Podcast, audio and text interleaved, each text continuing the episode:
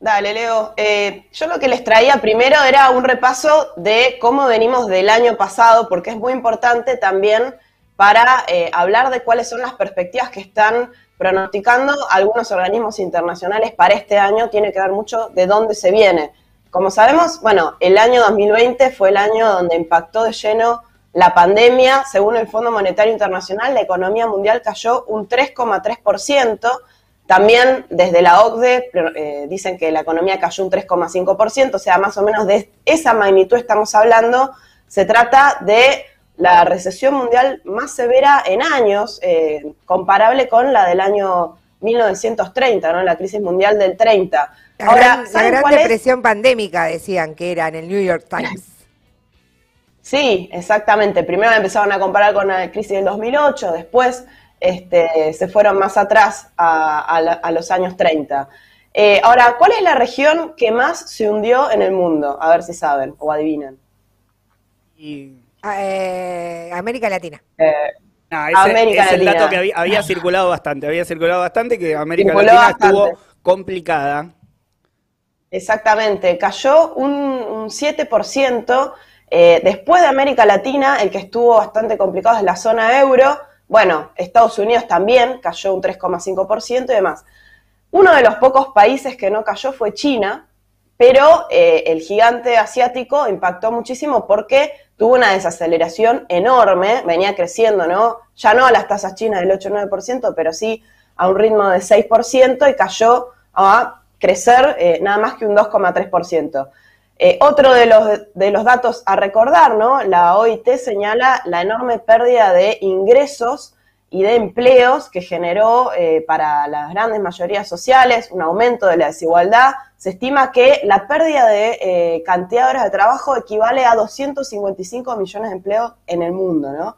Mientras también se habló mucho del crecimiento de la desigualdad porque un grupo de grandes empresarios eh, vinculados sobre todo con el software, los laboratorios, ¿no? hablamos de Jeff Bezos, acá localmente de Galperín, se enriquecieron un montón eh, en, medio de esta crisis. Ahora bien, sobre esa base de un hundimiento enorme, ah, recordemos que acá en Argentina se cayó un 10%, ¿cuáles son las previsiones que hay para este año?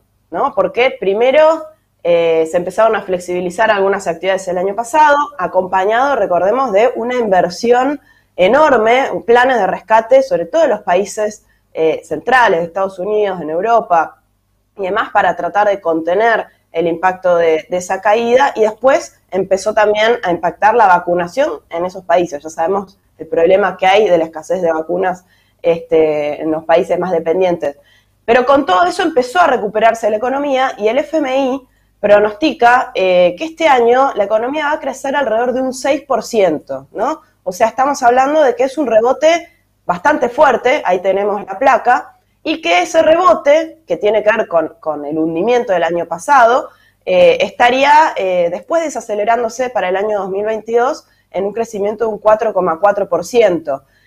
Por otro lado, no solamente es importante este, ese dato, sino que eh, desde los distintos organismos empezaron a ajustar al alza el crecimiento, o sea, empezaron a plantear de manera bastante entusiasta que podría recuperarse incluso más de lo previsto.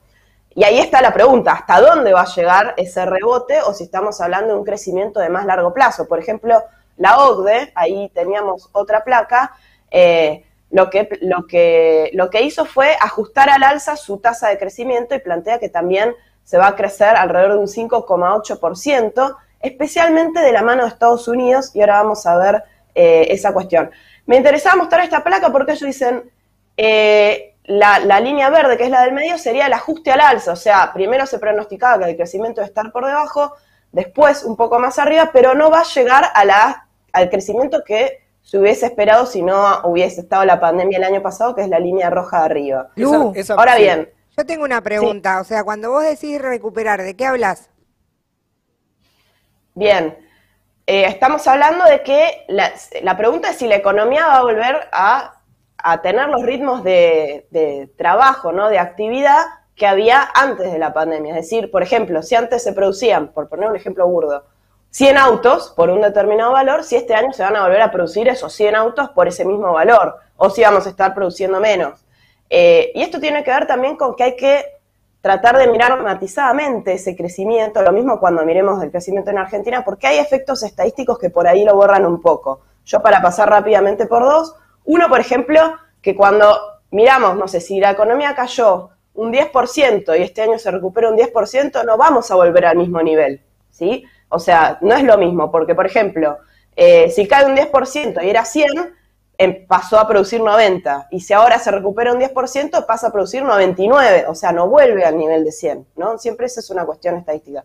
Después hay otra cuestión que tiene que ver con un efecto de arrastre, que al comparar promedios anuales de tasa de actividad, también eh, por el solo hecho de haber venido de un hundimiento, también se magnifica cuando hablamos de tasas de crecimiento. ¿Esto qué quiero decir? Que por ejemplo, en el caso de la economía norteamericana se habla de que ya está volviendo a los ritmos pre-pandemia, ¿no es cierto? Pero hay, otros casos que no. Por ejemplo, en Argentina, este año se estima que va a crecer alrededor de un 6, un 7%, pero no va a recuperar el nivel pre-pandemia, aunque parezca mucho. En ese planteo de la OCDE, Lu, em, o en esta proyección de la OCDE, entiendo que es, eh, es de conjunto, o sea, respecto del conjunto de la economía mundial, y que ahí después obviamente entran algunas desigualdades en el desarrollo o en la posibilidad de recuperación de cada una de las regiones, incluso tomando este elemento que planteabas vos de cómo había impactado ya el, propio impacto de la pandemia, digamos, ya había impactado desigualmente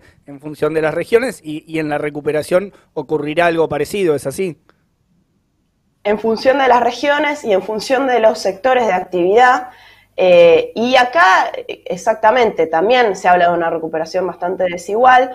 Hay dos cosas para, que, son los interrogantes que hay. Primero, si va a ser suficiente ese rebote y ese crecimiento para superar no solo lo que hablamos recién, que es el nivel de la actividad eh, de la crisis eh, pandémica, para superar la crisis pandémica, sino para salir de lo que llamamos el largo letargo que se venía después de la crisis del 2008. O sea, no es que la economía venía bárbaro y se chocó con una pandemia. O sea, ya venía de problemas estructurales y resueltos, ¿sí? Digamos, no es que venía pisteando con una, como una campeona, ¿no? Eh, ya venía de problemas bastante estructurales de bajas tasas de inversión, de un crecimiento anémico, de eh, lento crecimiento de la productividad. Eso por un lado, es la gran pregunta eh, que está vinculada con eh, los planes de estímulo de Estados Unidos, de Biden, que ahora charlamos un poquito si queda tiempo. Y por otro lado hay que tener en cuenta que la pandemia no terminó, ¿no? O sea, siempre este, los ritmos de la economía van a estar condicionados en última instancia a los ritmos de la pandemia, si hay mutaciones, si hay terceras olas, como ahora se está hablando, por ejemplo, eh, en Inglaterra, de que sea una tercera ola. Y otro de los problemas que, que deja esta pandemia y que agrava lo que venía de antes es los saldos enormes en la acumulación de deudas públicas, no solamente públicas, sino también de las grandes corporaciones. Se estima que la deuda pública a nivel mundial creció al 100% del PBI mundial. O sea, estamos hablando que prácticamente la totalidad de lo que se produce es la deuda de los estados. Y eso puede ser una bomba muy importante. Eh, entonces, esas, bueno, son los interrogantes que quedan planteados. Brevemente, hay eh, dos aspectos que hay que mirar. Primero, eh, muchos de los entusiastas de que la recuperación puede ser más elevada de lo que proyectaban, tiene que ver con el plan de estímulo de Biden en Estados Unidos. Se aprobó en el Congreso un paquetazo enorme de estímulo fiscal, ya no monetario, sino estímulo fiscal, para actuar sobre un crecimiento en alza. O sea, no sería contracíclico, sino que ya sobre la base de un crecimiento lo que intentan es ver si se puede acelerar un poco más. Y ahora está por verse si también se va eh, a aprobar un segundo paquete que anunció Biden, que se llama American Jobs Plan, eh, y entre los dos estarían duplicando la inversión que hizo Trump, que ya fue del 20% del PBI el año pasado. O sea, estamos hablando de una apuesta muy fuerte. Sobre esto recomiendo la nota de Esteban Mercatante, que se llama Bidenomics, ¿no? que eh, habla un poco de cuáles son los objetivos y los límites de ese plan de estímulo, sobre todo porque me parece interesante esto de que, primero, se habla mucho de que quizás, eh, a pesar de que se inyecte mucho dinero, y hablemos de, se va a bajar 1.400 dólares ¿sí? a las familias que ganen menos de 75 mil dólares al año. O sea, estamos hablando de que se les pone en los bolsillos más de 140 mil pesos equivalente acá o, más, depende del tipo de cambio que usemos, ¿no? Eh, y después está esta discusión de que Estados Unidos en realidad no lo hace como acá se empezó a mencionar, como un supuesto Juan Domingo Biden, ¿no? Este, de, que mete esos planes de estímulo solamente por un paradigma keynesiano, sino que lo hace para tratar de resolver los problemas internos y poder focalizarse en su disputa geopolítica con China. Eh, el otro gran interrogante es qué va a pasar con China. Un dato que me llamó mucho la atención, que hay que seguir de cerca, también ah, ¿no? este año se va a recuperar muy fuerte, eh, de más de un 8% el crecimiento en China, que eh, el lunes se, eh, el gobierno permitió aumentar la cantidad de hijos que puede tener cada familia. Pasó, ¿no? Es un cambio muy fuerte en la tasa de natalidad que este, apuntan a que cada familia puede tener ya tres hijos y no dos. O sea, en seis años se pasó de que solamente se podía tener un hijo a tener tres entiendo yo, y hay que ver el impacto de esto, para aumentar el nivel de consumo interno, ¿no? Y por otro lado, para regular los salarios, o sea, aumentar la, fuerza de trabajo disponible. Una, cuestión por esto que mencionabas del plan de, Biden, eh, hay una parte que ya está aprobada, después está la, otra parte del American Jobs Plan, eh, algo así como el, el plan de empleo americano, digamos, eh, que todavía implica ciertas discusiones con, entre demócratas y republicanos, pero a mí la pregunta que se me viene a la cabeza al, decir la posibilidad de un recalentamiento de la economía norteamericana por la vía de una fuerte inyección eh, monetaria por parte del Estado, o sea, si hay una posibilidad de que la economía norteamericana se recaliente incluso con, con, un aumento de la inflación, eso podría repercutir en Argentina, que es uno de los países con mayor tasa inflacionaria del mundo desde hace tiempo, ¿no? Creo que seguimos en el, en el ranking.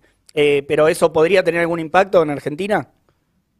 Sí, yo creo que ahí eh, hay una, exactamente, hay una discusión de si ese, esa enorme inyección fiscal puede no solamente apuntalar la economía, sino trasladarse una parte a precios. De hecho, ya está habiendo algunos indicios de que la inflación norteamericana se está acelerando. Habíamos hablado la semana pasada que se acelere la inflación norteamericana es que pasa a un 4,2 interanual, pero eso para Estados Unidos es mucho, ¿no? Eh, eso, para mí, digamos, hay que analizarlo un poco mejor. Eh, puede tener un impacto en los países eh, dependientes o los países periféricos, como se les suele llamar, eh, no tanto por el lado de la inflación, eh, sino, también, sino principalmente porque Estados Unidos puede tratar de evitar eh, los problemas inflacionarios mediante una política monetaria de aumentar las tasas de interés. O sea, si Estados Unidos aumenta la tasa de interés, y eso es una expectativa que puede, aún siendo expectativa, puede generar un impacto en los mercados y generar un quilombo, pero si efectivamente es así, el dólar se encarece y para los países como Argentina, que tienen una deuda en dólares muy importante, eso puede ser una, bomba o puede empezar a generar estallidos de deuda en los países que están altamente endeudados, ¿no? O sea, eso es un problema porque Argentina ahora negoció Guzmán la deuda del año pasado, eh, pero lo que hizo fue negociar intereses, el, el capital de deuda quedó prácticamente igual, ¿sí? Entonces ahí hay un problema con eh, la deuda en dólares que puede saltar. Eh, y por otro lado, más allá de, ese peligro, en lo inmediato ya estamos viendo cómo impacta esta situación internacional por la vía de China y de eh, aumento de la demanda de los productos que Argentina exporta, ¿no? Aumentó la demanda, aumentó su precio, entonces están entrando muchos dólares por las exportaciones y eso en lo inmediato está significando un alivio para, para el gobierno nacional que lo que estamos viendo es que eso no se traslada tanto a que bajen los niveles de pobreza, sino que se está trasladando a que el Banco Central está acumulando dólares precisamente para, eh, para el día de mañana mostrar que tiene capacidad de pago de la deuda, ¿no? O sea, va un poco por ahí y las discusiones de cómo eh, esto puede tener ciertos riesgos y en lo inmediato está siendo eh, favorable para este gobierno que no necesariamente ese crecimiento local se está trasladando a eh, mejor situación del empleo, una reducción de la pobreza, sino que el gobierno está aprovechando para justamente recordar, recortar eh, el déficit y su política de renegociación de la deuda. O sea, prácticamente hay una discusión del ajuste en curso que hay en nuestro país. Bien,